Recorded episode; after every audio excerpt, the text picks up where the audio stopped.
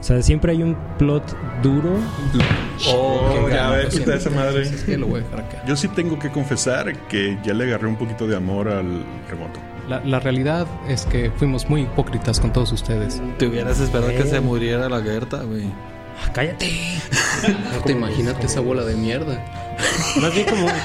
Ya la neta estoy, estoy, estoy jugando y estoy viendo hentai al mismo tiempo, güey. Así es como... Yo, no, no, dejémonos de mamadas. ¿Sabes quién no tiene canción también? El vago que me atacó anoche mientras estaba cagando. ¿Estabas cagando? ¿Te atacó? ¿Qué? ¿Por qué estabas cagando en la calle, güey? A ver, un momento. ¿En qué momento un vago y tú cagando están en la misma escena? Ok, pero, Pero- ¿eso lo descubriste o lo deseaste? Se me presentó. Buenas noches, Guadalajara. Nosotros somos Potionless y este es el episodio número 91 de Andamos Arcanos, grabado el 11 de enero del 2023. En este programa nos gusta hablar de rol, pero también de cómics, videojuegos, cine y el efecto del New York Times en el hombre. Como siempre, me acompañan a la mesa cercana el señor Osvaldo Luna. Sin datos todavía, ojetes. Ya, olvídenlos. Déjenlos ir. Yo lo estoy intentando. De Michel Galvez. ¿Qué onda? Muy buenos días, noches, tardes, depende de cuando lo escuches. Y nos encuentra en este momento con nosotros el Neandertal, pero nos mandó un bonito audio para que no lo extrañemos. Saludos la banda arcana, por acá el altísimo cavernícola. Espero se la pasen suave con nuestro flamante invitado del día de hoy, para así arrancar con las colaboraciones de lujo este año que estamos apenas comenzando. Inaugurando las recomendaciones de 2023 con el primer viernes de lanzamientos del año, el pasado Día de Reyes llegó la más reciente entrega del oriundo de San Antonio, Texas, The Howling Void, titulada Into Darkness Evermore Profound. Una dosis de Funeral Doom orquestral con múltiples capas armónicas de guitarra acompañadas por sintetizadores majestuosos, que seguro les removerá más de alguna fibra. Nos escuchamos en el futuro. Chido a la banda. Pero con la que sí contamos es con la rutilante presencia a distancia del señor Mike Valles. ¿Cómo estás, Mike? Pues aquí, aquí andamos de noche, de día, como decían por ahí, ¿no? A, a la hora que estemos llegando. ¿En- ¿Dónde estás en este momento? Eh, estoy en Savannah, Savannah, Georgia, en Estados Unidos. Acá es donde llevo viviendo alrededor de unos 11 años, eh, más o menos. Ya, ya es un ratito. eh, pero, pero sí, no, vengo, vengo saliendo de estas semanas de, de- no vacaciones, porque estuve trabajando en el cierre de año, pero me chuté bastante su podcast. Entonces, Ah, ah, estuve poniéndome al corriente con, con los últimos cotorreos de todo lo que acontece. Eh, y, y pues aquí andamos, ¿no? Perfecto. ¿Ahorita qué horas son allá? Son nuestras nueve de la noche. Ah, este, más o menos. Hora del este. Sí, está sereno, no, Está no está tan, tan peor. Y yo soy Quetzal Revolver, muy contento de poder seguir saludando a nuestro más que ecléctico y variopinto grupo de patrocinadores oficiales. Ellos son Shaula, el Conde Duque Reyes, Monse, Efrasila, The Dead Die Club y Arias Lab, que nos trajo unas. No más, ¿qué es eso? ¿Es como un cheesecake? Cheesecake de manzana que sabe a que los dioses necesitan probar. Y bueno, no lo he probado, pero ya vi las caras que están haciendo los demás. Y si quieres saber si tienes lo que se necesita para venir a engrosar esta lista, lo único que tienes que hacer es checar tu estado de cuenta y si tienes un dolarito, debes acceder a www.coffee.com diagonal andamos arcanos para comprarnos un cafecito, el cual te hará acreedor no solo a un sitio en este selecto entourage, sino a un regalo digital. Y engrosarnos la lista. Y así, bueno, yo creo que ya la mayoría de los podescuchas ya lo conocen a este señor. Pero le apliqué la de la que a mí me caga, de que me caga que me pidan semblanzas cuando me voy Ah, a sí. en algún lugar. Me das un Platícame- currículum para platícame de presentarlo. ti. Sí, de ti. Pero está viendo eh, que eres, de Baja- eres mexicano, de Mexicali, Baja California. ¿Y cómo fue que llegaste ya a dar a Estados Unidos? Pues, digo, fue largo el camino. Eh, yo nací ahí en Mexicali, pero pues estuve rondando. Mi señora madre es sonorense, mi señor padre es de, de ah, Nayarit, pero creció en Guadalajara. Entonces como que estuve dando vueltas por todos lados y por allá de mi adolescencia ah, terminé yéndome a estudiar a Monterrey. Entonces estuve rondando por México en diferentes lugares. En algunos lugares iba eh, eh, por temporadas y en algunos lugares estuve viviendo. Am, hasta que después de terminar la universidad me regresé a Mexicali. Yo, mi trabajo de día, soy eh, Project Manager de ingeniería para eh, jets privados. Ok. Eh, y eh, soy, me vine para acá con una eh, eh, visa de científico técnico para trabajar en, en los sistemas de vuelo. Y eso es lo que hago. Nice. Y me dices que estuviste colaborando con San Diego Comic Con. Sí, fíjate eh, eh, que originalmente, digo, yo, yo siempre me sentí como que fui más fan de los cómics creciendo. Ok. Ah, desde muy chico, digo, vivir en ciudad fronteriza te da acceso a muchas cosas que no tenemos. Eh, eh, a mí me tocó tiempos de ya de los ochentas donde Editorial Beat sacaba, pero era como re- pues, compilaban, tres años, ¿no? Tres Los- años los- de los- diferencia, más los o menos, viejitos. entre números. ¿Los qué? Tres y dos años de diferencia, prox, en aquel tiempo, entre lo que se publicaba. Sí, sí, sí, era, era, era una, una, una cosa. Pero- 1990. Salió Dragon Ball. Uh, o sea, Ujú. Tengo, yo tengo una- un, un historial con Dragon Ball porque cuando estaba en primaria un compañero era hijo de españoles que tenían hoteles aquí, murió el abuelo y se vino el papá. Y terminó ahí un compañero de la escuela, pero pues en Europa sí tenían Super Famicoms y los juegos ahí de... Entonces conocí, yo conocí a Goku y no sabía quién chingados era. eh, y ahí lo tenía, era un jueguito de peleas en Super Nintendo. Que se hace que sí vas a ver Ah. cuál es.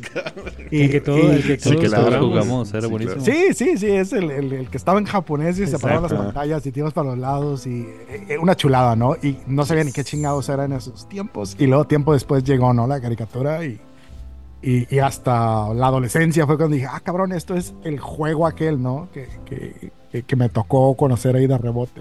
¿Sabes con quién me pasó eso? Con Ranma. Mi primer, o sea, primero Yo renté un juego de Ranma de de peleas pelea. bien chafa. Sí, horrendo. Y no supe, y no vi Ranma años después. Y fue todavía más años después que en, en el PSP cuando le instalé ROMs.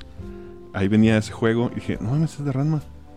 Me acuerdo que había otro que era un skin del mismo juego, pero no me acuerdo de qué otro anime era, pero era el mismo de Ranma. El mismo skin.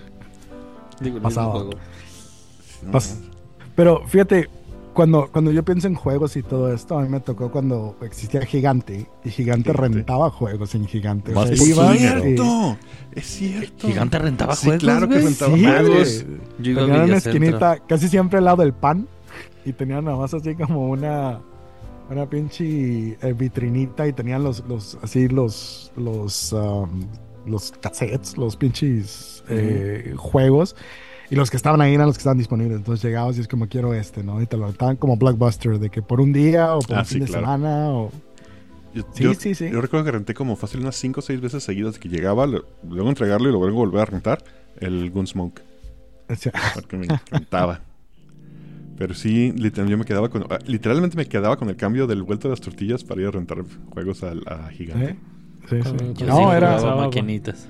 Cuando te alcanzaba para todo. Cuando te alcanzaba para todo con el cambio de las tortillas. Exacto. Era- ¿Cómo somos, puro, puro mayor de edad en esta mesa en este Sí. momento? lo recuerdo. Empezaron a florecer, lo- empezaron a sacar cafecito en las conchas. Oye, y bueno, como te comienzo a ubicar yo, me estás aquí, en 2016 te incorporas a Twitch y estás en el canal de Warius, ¿no? Sí. Sí, digo, pasó un salto. eh, yo, digo, mi experiencia con, con- Yo he jugado Dungeons Dragons desde que. Uf, final de los 80s. Me tocó la suerte de tener First Quest. Empecé con Advanced Dungeons and Dragons y después la caja de Forgotten Realms. Ah, y, y de ahí empecé en Mexicali. Y Mexicali nadie conocía el pinche juego, ¿no? Y es como. También estaba súper chiquito yo, entonces era como. Por mucho tiempo yo lo leía y me servía nada más como. Me gustaba leer otras cosas. O sea, siempre fui de, de- de cómics, de libros, de entretenimiento, televisión, películas. Ah, y, y realmente lo consumía como, como para uso mío personal.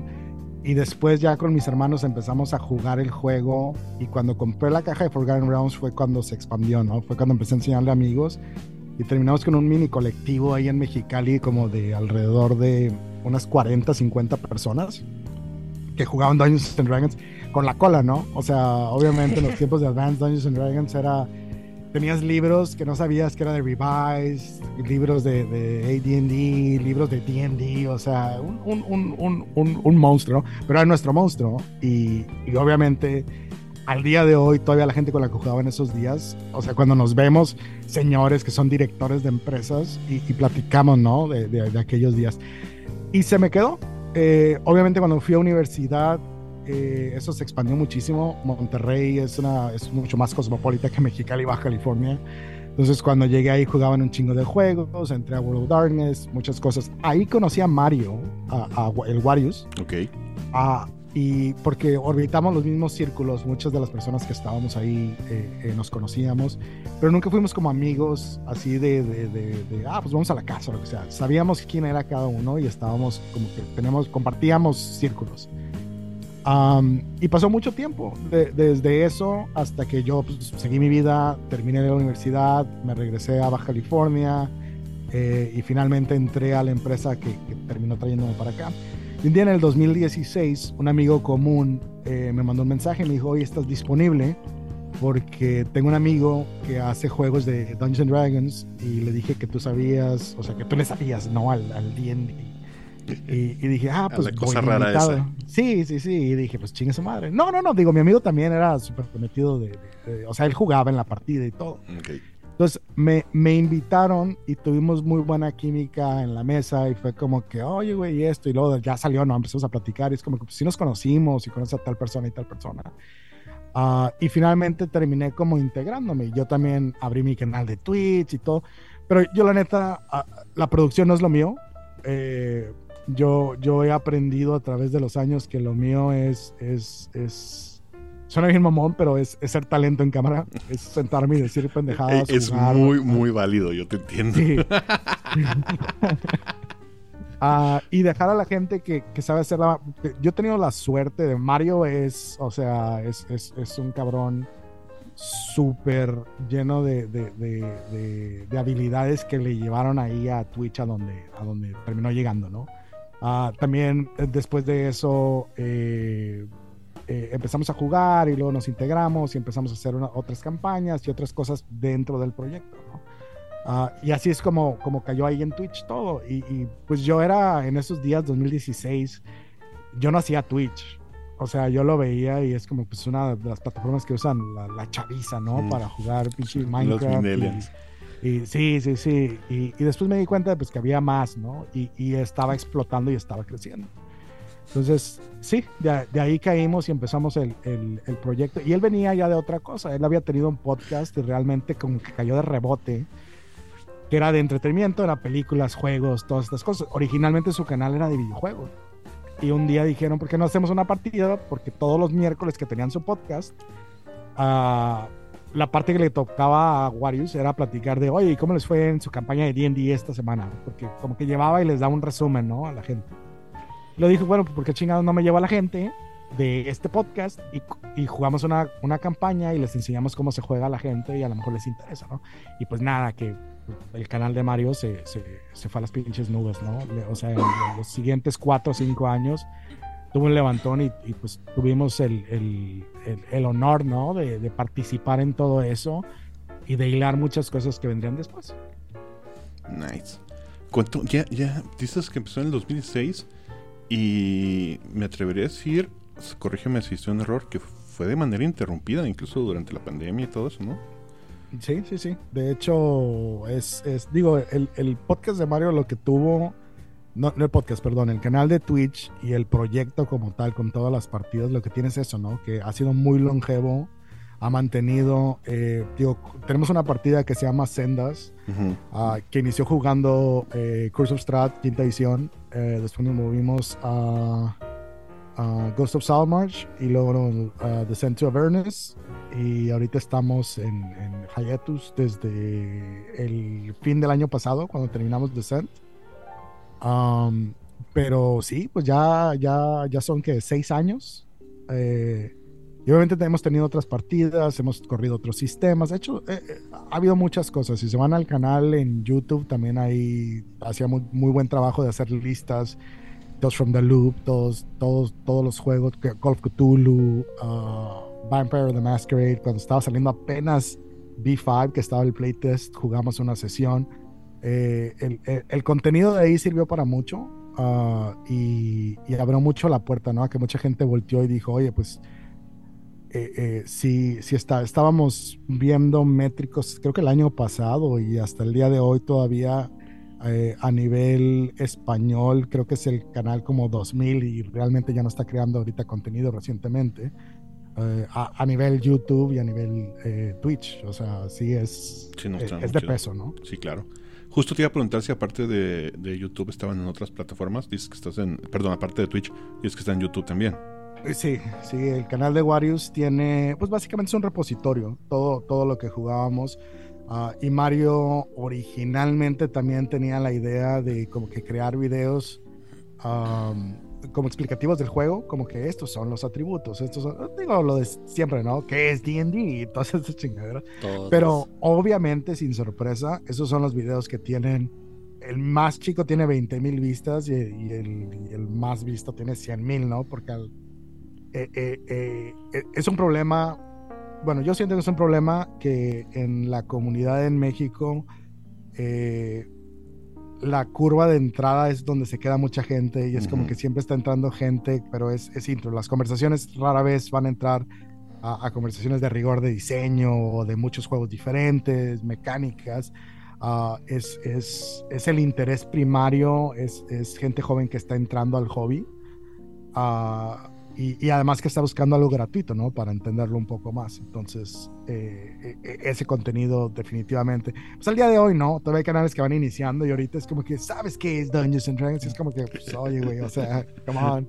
Es que es impresionante la cantidad de personas que hay. Ah, Voy a echarme un chingo de gente encima. Y este que se resisten fervientemente a leer el estúpido manual y buscan explicaciones en internet. Entonces siempre están buscando a alguien que lo explique mejor, que lo explique más sencillo, que sea más fácil de entenderlo. Pero se resisten cañón a leer el manual entero. Y he visto unas conversaciones en Facebook que digo, no, eso se resuelve con media página de lectura, no jodas. Hay, hay, pero hay varias cosas. O sea, México tiene un índice de lectura bajísimo. Socioculturalmente y socioeconómicamente también hay una barrera enorme porque nadie tiene el libro y nadie quiere pagar por el libro. Y es más sencillo ir y decir, oigan, quiero poner un perro alado en mi juego. ¿Cómo? ¿Qué, qué stats uso? Y es como, o sea, ¿cómo es esto una participación en un grupo comunitario a nivel nacional de- de- del juego? O sea, y tiene 27 respuestas. güey. O sea, es como... Fíjate que como di con ustedes yo la primera vez, obviamente cuando en, en algún punto cuando yo, te- yo estaba jugando y estaba empezando a alborotar aquí a los chicos de Potionlets, doy con Critical Role. Ajá. Y al igual que un chingo de gente probablemente, no probablemente estoy seguro, dije, eh, yo podría hacer eso. Sí. Entonces lo primero que hago es poner a buscar quién más lo está haciendo y doy con el, con el, con el canal. Pero con el de Twitch, o sea, en ese momento no, no, yo ni siquiera me, me asomaba por Twitch. Como para mí, como tú dices, esa es una. Era como TikTok, es, de- es esa aplicación que usan los morros. Correcto. No la entiendo. Entonces, pero de repente veo que en, el, en la página oficial de de- de D&D están en el calendario, En la rotación. en la rotación oficial de, pues como, como rol en español. Y es donde digo, a ver, y es de hecho por eso es que empecé a usar Twitch. Precisamente porque los vi a ustedes ahí en, en- en- en la rotación oficial de D&D. ¿Cómo, ¿Cómo pasa eso? O sea, ¿cómo, ¿cómo dan ese brinco a que digan, Simón, los vamos a incluir en nuestro, nuestro schedule? Es, es un proceso que inicia. En el 2018 hicieron su primer evento live que se llamó eh, Stream of Many Eyes. Lo hicieron en Los Ángeles. Era un evento en vivo donde ibas y tenían partidas con. con- Fue cuando abrieron esa puerta, ¿no? Es Joe Manganiello, Deborah Wall. Cuando, eh, cuando, le, cuando le dijeron al mundo, todos jugamos D&D Y somos Sí. guapos. y somos Sí. ricos. Mira, y no son somos gordos, famosos. No son gordos Y feos. tenemos muchas es- cirugías. Ese, ese evento, eh, yo fui eh, y cuando estaba ahí era cuando ya estábamos eh, platicando sobre, sobre algunas cosas con algunas personas de, de- del lado del estudio, ¿no? De, de Wizards. Eh, Mario ya estaba trabajando en Ixalva, obviamente estaba pichando ideas, estaba colaborando ahí con, con quien puedo tener contacto. y yo tuve la oportunidad de ir físicamente a estar ahí. Me encontré con el organizador del evento que se llama Greg, Greg uh, Tito. Uh, y, fue como que, ah, qué cool, y todo eso, ¿no? Y platicamos. Um, y fue una experiencia muy chingona. Y regresé y tuvimos. Antes hacíamos un podcast que se llamaba Mesa de Cuatro dentro del canal del Warriors, donde hablábamos de cosas de rol. Um, hicimos un especial, ¿no? Para hablar de cómo, cómo estuvo eso. Fue cuando salió eh, eh, el, especial de Waterdeep, bueno, el libro de, uh, Dragon Heist. Y, pues fue ver las fotos, ver los videos, cómo fue la experiencia y todo, ¿no? Y después de eso eh, fue, tenemos que ir. O sea, el 2019 es un lugar súper chido para darnos la vuelta. Entonces, Mario por su lado estaba trabajando también para, para tener un poco de retroalimentación, para alinearse como... Eh, eh, él, él, siempre tuvo el plan de crear un libro uh, que fuera un, setting book de Ixalva, que es un mundo que es donde estábamos jugando en una de las partidas que jugamos, que, es, el contenido que él estaba creando, sus propios eh, arquetipos, clases, razas, etcétera, ¿no? Uh, y para el 2019 habíamos crecido mucho y ahí ya se había armado la relación. Del 2018 al 2019 Ah, habían volteado a ver, habían visto el contenido que hizo Mario eh, eh, en inglés y luego empezaron a darse la vuelta para ver los, los, eh, el canal, para ver el contenido que estábamos creando y dijeron nos gusta y además no tenemos una participación en español. Entonces se abrió la puerta y dijeron pues nos gustaría que entren a la rotación los vamos a, poner en el canal principal, eh, o sea, les vamos a dar, eh, básicamente mientras nosotros estábamos emitiendo, el canal de Wizards está emitiendo en, repetición nuestro contenido, y, de ahí se, se, conectó todo eso, ¿no? Tan, tan, tan bien estaban las cosas que eh, en ese punto nos dijeron, oye, en el 2019 les gustaría ir, les gustaría correr dentro del evento una, una jugada, emitir, y si quieren hacerlo en español, lo hacemos en español. Y, fue una chulada, ¿no? O sea, es, eso es literalmente mucho de lo que estamos. En esos días, parte de la conversación es que estábamos eh, eh, buscando también sobre el SRD y el OGL, que es tema caliente ahorita, pero en esos días no existía en español y no había terminología, todavía estaba bajo Edge. Entonces también era una apertura de decir, oye, hay un chingo de audiencia eh, latinoamericana, es un mercado que no estás explotando eh, lo pones en Edge, se va a España, nunca nos llega aquí, nos cuesta el doble traerlo, importarlo, todo esto. O sea, como, como, como en cabeza de quién esto es un buen negocio para el mercado latinoamericano. Y, y todas esas conversaciones estaban en esos tiempos, entonces como que había una, una un vaivén de, de, de, de, retroalimentación por parte de una comunidad que no, no tenían mucho contacto. Ah, y sí, fue, una, una, chulada. O sea, nos fuimos a Los Ángeles, eh, rentamos un lugar por el fin de semana, eh, nos la pasamos súper chingón, nos tenían ahí, eh, o sea, fuimos como VIPs. Esta, esta es una pregunta de mucha, mucha envidia. ¿Me estás diciendo que tú tienes ese fantastibuloso set de dados negro con la tipografía de Dungeons and Dragons en rojo? Y oh, sí, sí. te odio. Puta, güey, yo también, machín. Sí.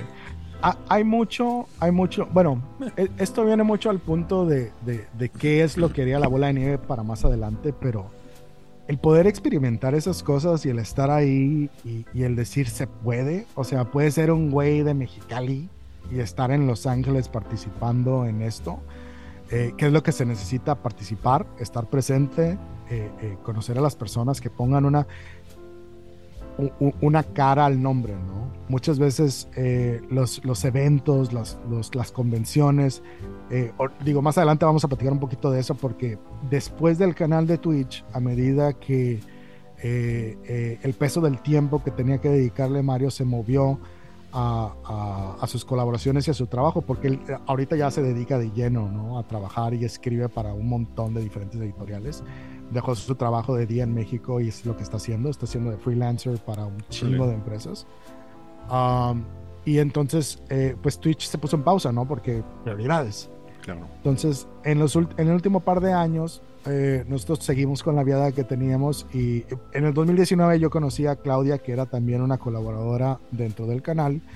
Uh, y de ahí, pues, inició algo que terminó en que ahora estamos casados. Entonces, Cosas que suceden. Eh, y, y pues nos casamos eh, y desde el 2020, finales del 2020, ya está aquí conmigo y entonces todo lo que hacemos en el transcurso del año, bueno, en esos, en esos tiempos no, mucho era virtual, pero en el 2000, finales de 2021, no, finales de 2020, inicios del 2022, tenemos un circuito completo de eventos a los que estábamos yendo y de participar en, seminarios, de hacer eventos, de correr D&D en español en el circuito de eventos en, Estados Unidos. Y como que se convirtió nuestro papel ya en algo diferente, ¿no? Era más como eh, trabajo comunitario para, para eh, personas hispanoparlantes, pero también de la comunidad y de la entidad latina, ¿no? O sea, buscar juegos, eh, darle representación, participar en diferentes lugares, servir de puente, ¿no? Porque vas a estas convenciones, conoces gente y, y, son gente que no conoceríamos de otra manera. O sea, ahorita estaba hablando con Germán de Piedra Bruja, que tiene unos proyectos muy, muy chingones, donde quiere trabajar con las escuelas para hacer un programa eh, after school de, de, de rol. Uh, y, y, pues Dungeons Dragons tiene un programa así, entonces yo apliqué y aquí lo estamos eh, eh, haciendo y te dan un paquete y te dan todos estos contenidos y todo esto.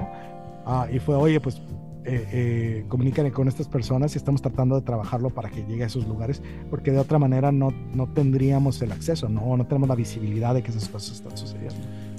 Oye, Mike, y ahora que mencionas eso, un tema que siempre sale y trato de preguntarle a toda la gente que ha tenido la oportunidad de estar en eventos en Estados Unidos con comunidad latina, Siempre se está hablando en redes y plataformas. Existe como esta noción de que no nos pelan mucho el mercado latinoamericano. Pero cuando hablo con gente que está allá, eh, siempre me, comenta cosas como muy positivas de la respuesta de la comunidad latina en los eventos y todo. ¿Cuál es como tu perspectiva al respecto? O sea, en este... Ya estamos teniendo, o sea, ya está saliendo contenido por fin, contenido traducido. O sea, ya es más fácil acceder y todo pero realmente, ¿cuál crees que sea la visión de, los magos de la costa hacia el mercado latinoamericano? Es, que hay varias, hay varias cosas. Bueno, una cosa es, Wizards, ¿no? Y otra cosa es los juegos de rol en general. Claro, sí, en este, en este caso específicamente hablando de Wizards.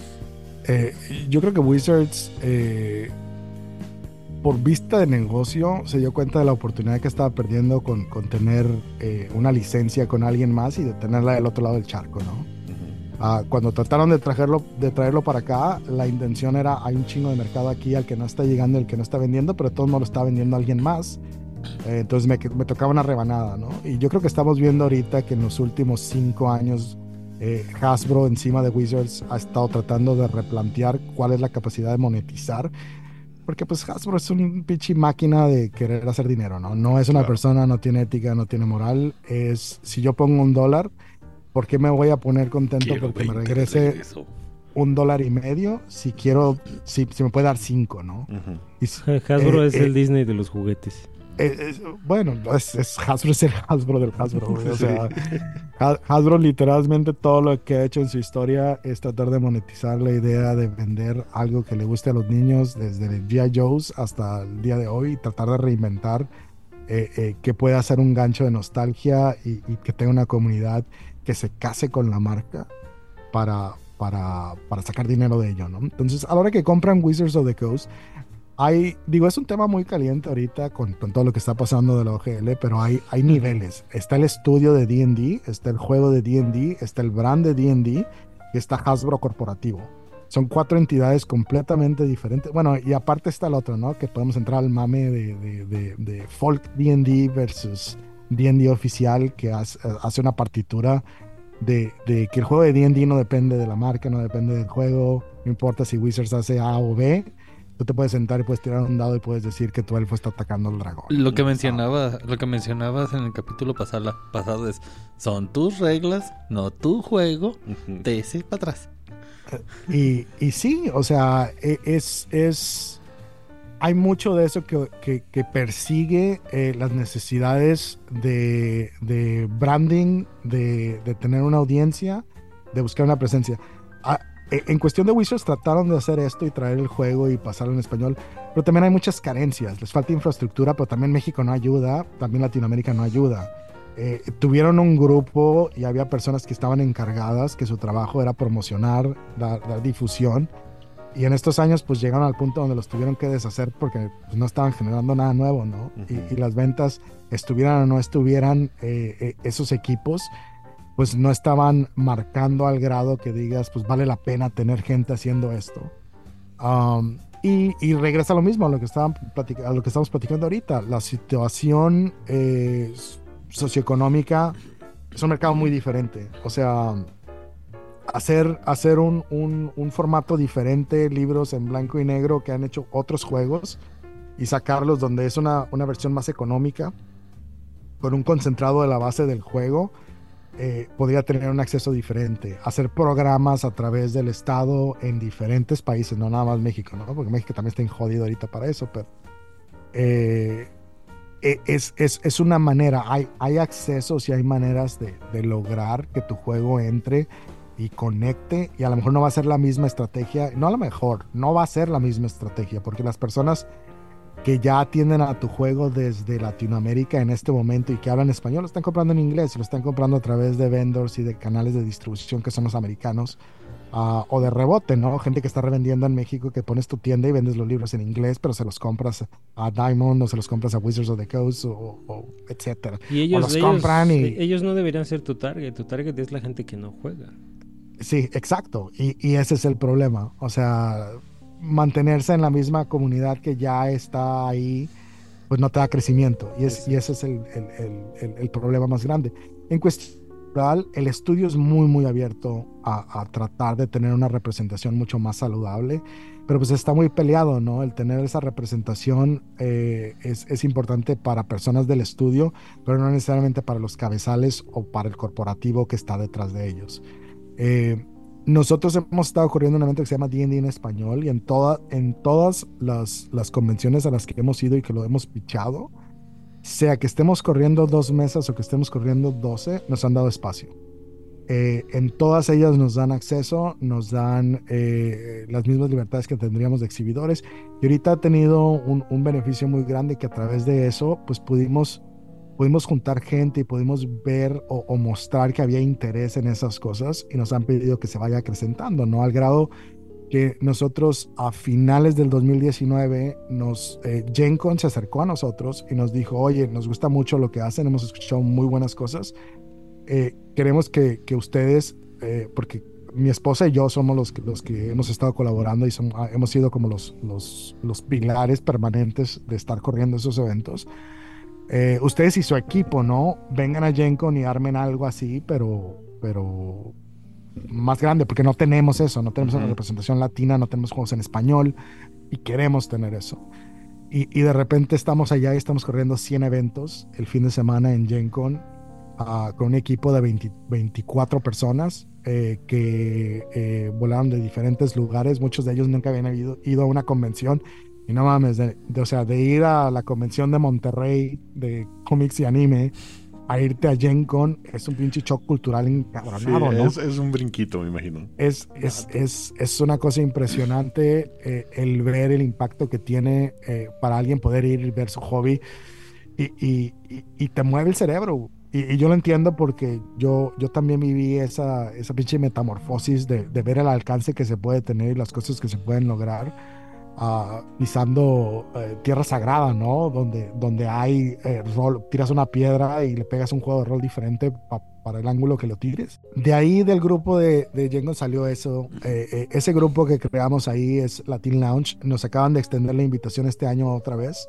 Nos abrieron las puertas todas las personas que vamos a llevar van con, con badge y van cubiertos, ¿no? Nos dan un espacio que normalmente les cuesta 20 mil dólares un exhibidor Ah, este año ya se nos acercaron eh, diferentes editoriales. Muchos de ellos ya tenemos relación porque Claudia y yo también en las convenciones eh, trabajamos como prensa y hacemos entrevistas, hacemos reviews, hacemos adelantos de cosas. Eh, tenemos relación con Paisto, con, con Freely, con, con Wizards. Y, y, también ellos voltean y dicen, oye, pues qué, qué padre que vas a hacer eso. Y nosotros también nos interesa darle lugar a eso, o sea, cómo podemos colaborar eh, eh, qué podemos ofrecer para que eh, tengan algo, o sea, necesitan libros, necesitan juegos. Y ahorita la intención real, porque realmente ese launch nació de la necesidad de, de, darle difusión a los juegos y al contenido que está siendo creado por latinos. Uh, en las siguientes semanas, de hecho, eh, justo ahorita Hugo me estaba mandando mensajes que, que está viendo si hay personas ya ven que está iniciando estos, esta serie de, de, de, llamadas o, como, no sé si van a ser como foros abiertos donde va a explicar cómo era GenCon, básicamente. Está ah, explicando los costos y la metodología de los que quieren ir en equipo con él. Yo ya estoy en ese, yo ya estoy en ese equipo. Sí, de hecho todos aprovechando, pues si no siguen a The, The Club, pueden seguirlo tanto pues en Twitter. En Facebook es donde está haciendo la llamada como más fuerte. Ah, por ahí tienen interés en, en ver si ¿Qué se necesita para ir a GenCon?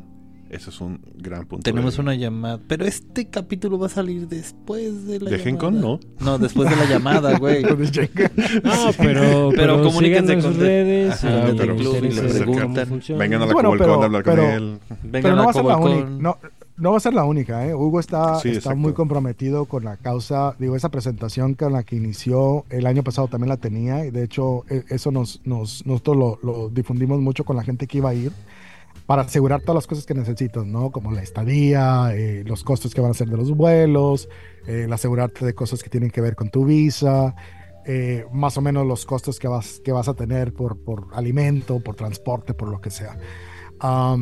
y, Hugo realmente es un asset, ¿no? Ha estado mucho tiempo por ahí, generalmente él tiene el grupo con el que va, que es un grupo que es internacional, está en Estados Unidos situados, pero por ejemplo este año pasado eh, se dieron la vuelta por ahí, corrieron algunas mesas eh, y, fue una chulada, ¿no? Uno, conocernos y, dos, colaborar ahí y, ver a la raza como que acercarse a jugar estos juegos en español y en inglés, porque había juegos que estábamos jugando que son creados por eh, creadores de contenido latinoamericanos, que pueden ser mexicanos, ah, pero algunos de ellos los estamos jugando en inglés, porque no, no, no tratamos de hacer el sesgo nada más por el lenguaje, Ah, es más también como que levantar a las personas, ¿no? Y, a los libros que están ahí. Um, pero sí, es, es, es, es, una cosa impresionante. Eh, este año ya estamos alineando, de hecho, digo, estaba hablando ahorita con Hugo, me está diciendo, oye, pues te puedo mandar gente si están interesados en buscar batch y en correr juegos y en participar, pues, porque sí es, es una liviane, ¿no? O sea, el costo de un batch para un evento de estos, no me acuerdo si ando entre los 200, 300 dólares por el fin de semana. Eh, pues son 200, 300 dólares que te puedes ir a chingar en, libros y en dados y traerte tu, mochila llena de swag, ¿no? Claro. Oye, de, leyendo aquí de las cosas que me mandaste, algo que yo no sabía y, me llamó mucho la atención, este, platícame de Geektopia. Geektopia es un, un proyecto que inició con mi esposa y conmigo, que es donde estábamos concentrando todas estas labores para darle un, frente eh, comunitario, como una organización. Ah, a través de Geektopia es donde hacemos los contactos y, donde hacemos proyectos de ir eh, y hacer trabajo comunitario. Ah, a través de ellos es un editorial donde vamos a estar sacando contenido próximamente.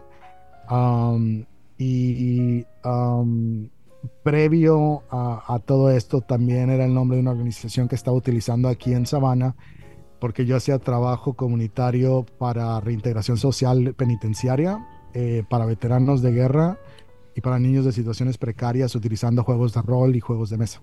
Sí, lo que está viendo de eh, colaboración de rol para comunidades de identidades violentadas y una cantidad de colaboraciones que tienes con, con, con grandes.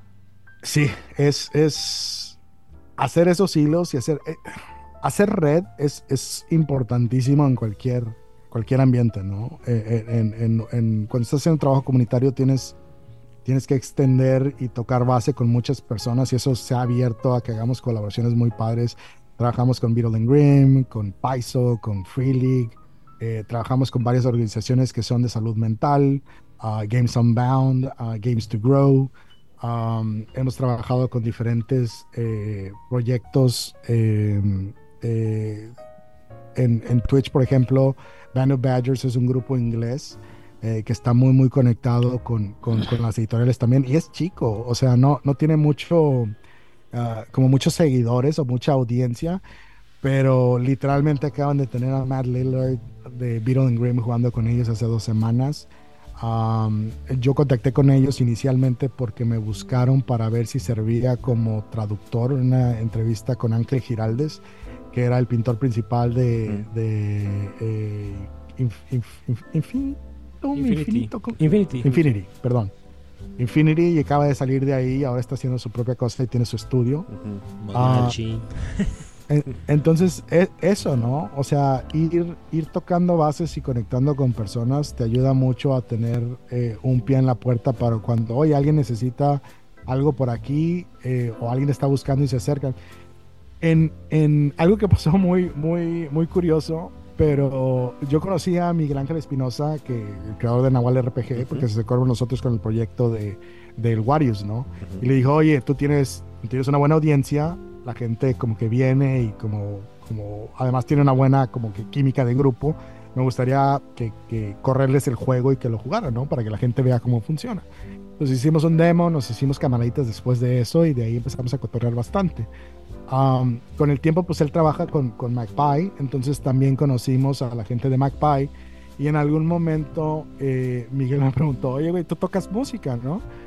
Y, y- y yo, pues, pues sí, o sea, no es como que no lo hago profesionalmente ni, ni, ni lo hago como, como eh, eh, ahorita, como que no tengo un proyecto ni estoy tocando. Ajá. Pero sí, porque es que estamos buscando a, a alguien que pueda producir una serie de canciones para el Kickstarter de Cartel, que va a ser música mexicana, eh, obviamente tipo banda.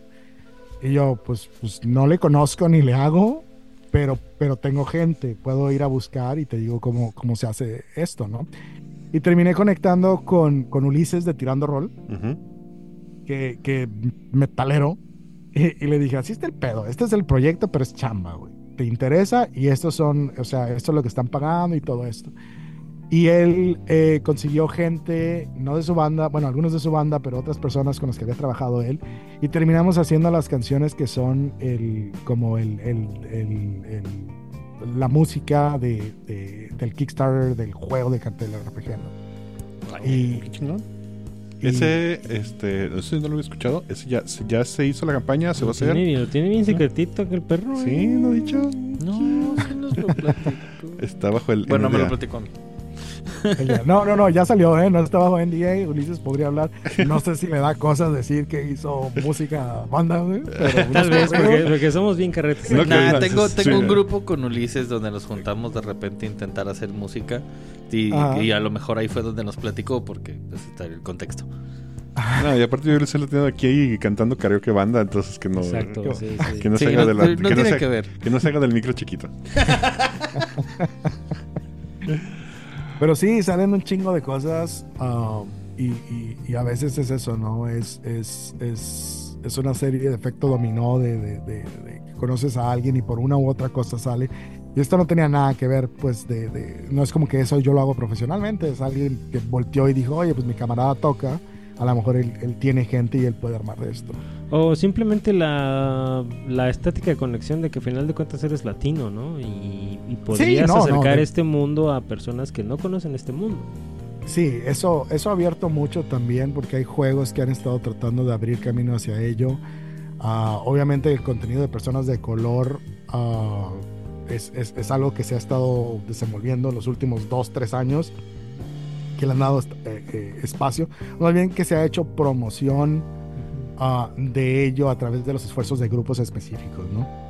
Acaba de pasar una convención ahorita en San Francisco, eh, Big Bad Con, donde fueron personas de, de la India, de, de Brasil, de Argentina, de México, ah, Filipinas, Vietnam, donde eh, fue literalmente un montón de personas que son personas de color y sobre todo personas que no están en Estados Unidos ah, y darles oportunidad de conectar con un chingo de gente de la industria. O sea, eh, eh, hubo un evento donde nos entramos así como como speed dating, pero con personas que hacen cosas que estaban relacionadas a lo que tú estabas buscando soporte y sentarte con, con el director de una empresa, con, con el dude que hizo Alice is Missing a que te hable sobre diseño de, de- de- de juegos, es, es, es algo que no sucedía antes. Entonces, eh, las, las, las puertas se están abriendo, Ah, hay, hay nuevas cosas y hay nuevas necesidades también. Eh, el trabajo de consultoría cultural es algo que no existía antes y que ahora se está haciendo necesario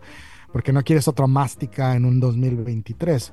Quieres, quieres, quieres tener personas que, que, te puedan decir, oye, güey, pues no, no mames, ¿no? O sea, vamos a usar estas otras cosas o vamos a darle este giro o vamos a hablar de estas cosas que son, son, son tangibles a, la experiencia de alguien que vive ahí o que es un especialista. Que, que te puede ayudar, ¿no? A, a, redirigir el contenido a, que sea algo más veraz, algo más auténtico. Y eh, actualizado también, ¿no? Porque al final de cuentas, sí. o sea, es, nuestra cultura, pero nuestra cultura también ha evolucionado a nuestra actualidad. Entonces, creo que es algo muy importante de, tratar de hacer que las otras personas entiendan. Eh, como, como, por ejemplo, ahora que mencionaste este Kickstarter del cartel, tengo mucha curiosidad, porque al final de cuentas es, pues es parte de nuestra cultura.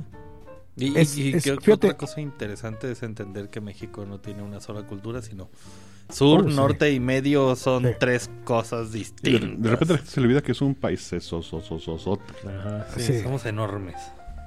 Sí, y tiene, y tiene mucho, mucha, como hay muchas secciones culturales muy, muy diferentes. O sea, la vida y, y, como la, la, manera en que, en que tomas la vida es diferente.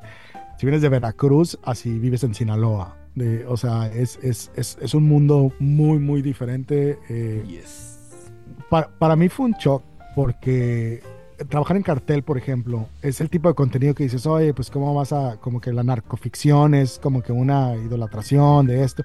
Y hay temas que son fuertes, pero que también son reales. O sea, la gente que, que, que a veces también se encabrona, ¿no? Como que, ay, ¿por qué nos pintan con sombrero y con eso? Porque eso es parte también de la sección. Y hay que representar otras cosas diferentes. Claro, hay un México contemporáneo. No todo el contenido mexicano tiene que ser eh, eh, güeyes con, con, con y, y peleando con, con, serpientes emplumadas, ¿no? Eh, hay un montón, hay una riqueza cultural revolucionaria, contemporánea, que, que, rara vez se toca y precisamente es eso lo que se busca, ¿no? Que, que, tengamos una variedad y una diversificación de la representación que podamos tener. Hay algo, un discurso que siempre he tenido ese respecto. Yo soy de Mazatlán, Sinaloa. Entonces, sí tengo, o sea, de entrada un rechazo a toda esta eh, glorificación del narco, pero también hacer como que no existe es permitir que esta glorificación siga creciendo. O sea, tienes que hacerlo como es. Fíjate, en, en, en, en cartel, eh, parte del trabajo que hemos estado haciendo, porque mi esposo y yo estamos colaborando en, en, el siguiente libro, no en el core book, pero en el, en el, en el que sigue. Ah, y parte de ello también es eso, ¿no? Es, es, insertar partes de la cultura mexicana como es afectada por ello, es hablar de reporteros que están poniendo su vida ahí, es hablar de una señora que perdió a su hijo y que su hijo se lo llevaron y esa es parte del core de su, de su, de su libro, ¿no? De su arquetipo de PBTA es qué habilidades tiene una mujer desesperada que perdió todo lo que es importante y cómo lo va a utilizar dentro de una narrativa para contar una historia que es realmente mexicana. O sea, pinche canazo acaba de pasar hace unos días y es algo que vivimos, no es, no es una fantasía ni es una mentira que decimos, ay, cuando piensan en México es puro narco. O sea, el narco es parte, desgraciadamente, de, de, de, la mezcla de, de lo que hace nuestra realidad. Entonces, tocar esas historias. Es como decir que nunca debería haber historias contadas en la Segunda Guerra Mundial. Exacto. Eh, sí, eh, eh, es, es, es, como nosotros que jugamos juegos de bikers. Hay personas y pueblos en Estados Unidos que si fueron afectados por pandillas de bikers muy cabrón, que opinarían lo mismo, ¿no? Es de, güey, no deberías de, de jugarlo como un héroe, no deberías de jugarlo como personaje. Y es de, güey, hay que contar la historia de alguna manera. Y que no necesariamente tiene que ser una historia de bronce donde el bueno es buenísimo y el malo es el más malo en Irlandia. O sea, hay matices. A mí me pasó con, con o sea, no he jugado Nahual todavía, pero está basado en este universo creado por Clement de Los Perros Salvajes, que para mí fue un, algo que cambió mi perspectiva. Y no fue hasta que conocí a Clement y que me regaló su obra que le he dicho así, dije, no mames, o sea, okay. yo, yo sí la rechazaba mucho de principio porque otro cabrón que me va a venir a hablar de, los narcos héroes.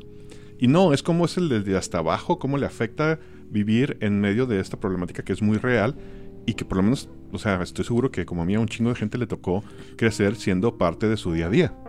Entonces es como, güey, esto, esto, es, esto, es, esto se siente cercano a casa para mí. Y, Entonces, y, es que eh, ahorita que tocas eso, Nahual es, es eso, ¿no? Obviamente es una versión eh, eh, expandida, ¿no? Con, una ficción y con una, una, narrativa mágico-musical. Exacto, cuando se va por ese lado es cuando lo hace bonito, pues. Pero te está hablando también de una comunidad que está jodida, que no tienes para comer, que estás haciendo lo que chingado se puede eh, y que tienes también eh, estas carencias y estos, estos rompimientos que son eh, tu humanidad, ¿no? O sea, tienes cosas que no están bien, tu personaje no es un héroe, es un güey tratando de sobrevivir. ¿Y qué historias salen de eso? Porque esa es la historia de, de, de, México, ¿no? Es nosotros sobreviviendo cuando el contexto de todo esto es, está jodido, nadie te va a ayudar, todos están tratando de, chingarte. Y todos nos vamos a convertir en chiste. Y, y sí, y, nos vamos a reír de ello porque pues qué otra nos queda, ¿no? O sea... O todos tenemos nuestros santos heredados, ¿no? O sea, en este, en este contexto de Nahual, este contexto, esta situación mágica que está alrededor del, del universo, es como, es, creo que es una muy buena traducción de una idiosincrasia actualizada, o sea, de, un, de una cuestión cultural actualizada, o sea, cómo gente, cómo la gente vive ahora este, esta religión, esta poderío o esta magia. Sí, no, digo, y, y, también hay el, el tema un, poco más sutil, ¿no? Que, digo, no se siente tan sutil, pero eh, de la colonización cultural y religiosa y, esta, esta pelea, ¿no? Esta, esta transgresión en contra del status quo que ha sido impuesto, que es una cultura que vivimos, o sea, el día de hoy todos nosotros nacimos católicos y, poco a poco ha sido una pelea de encontrar qué tanto ha sido una imposición cultural. Y, sí, sí, o sea, en qué punto dejas de serlo y por qué razones, ¿no? Oye, y antes de irnos, ¿qué otros proyectos que tengas ahorita que te gustaría mencionar que estés trabajando actualmente? Ah, eh, pues vamos a ver. Digo, yo creo que eh, eh, el, lounge latino en, en uh, va a ser una, una, cosa muy importante otra vez este año. Eh, tenemos una invitación para irnos a Canadá, a Gamescom Canadá. Eh, por el mismo lado, no, se, acercaron con nosotros, eh, bueno, alguien con el que colaboramos, lo invitaron, que es, es, es, un nuevo estudio que pinta miniaturas y que imprime miniaturas en 3D y tienen una sarta de, de artistas súper chingones y les dijeron, vente para acá, vas a trabajar con estas cosas y vas a trabajar con Warhammer 40k. Y dijeron, oye, tenemos eh, a unos conocidos que, que organizan juegos que corren eh, eh, mesas y que pueden eh, colaborar acá, ¿no? Y abrir un espacio para eso. Y nos llegó invitación. Entonces, este año estamos esperando hacer la TLC, irnos a Canadá, estar en GenCon y estábamos viendo un proyecto fuerte que estaba tratando de desarrollar una nueva convención en Ciudad de México. Ah, donde es una convención desde cero, pero específicamente iba a ser para rol, no iba a ser una convención como de juegos, anime y entretenimiento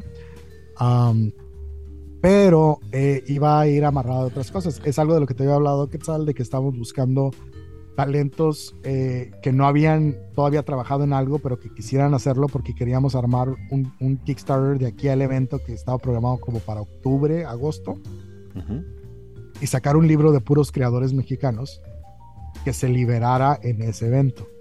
Pero ahorita como acaba de salir lo del OGL, pues nada que literalmente ayer tuvimos una llamada sobre ello y es como que tenemos que esperarnos una semana a ver qué va a pasar. Ahorita todo el mundo ah. está diciendo de qué, por qué no dicen nada, por qué no está, digo, deja que sea oficial, deja que haya un... Sí, sí, sí, digo, hay una conversación súper compleja de todo esto en, en, en, lo que hay y lo que no hay, pero hasta que pues no salga algo formal, realmente todos estamos... estamos Especulando.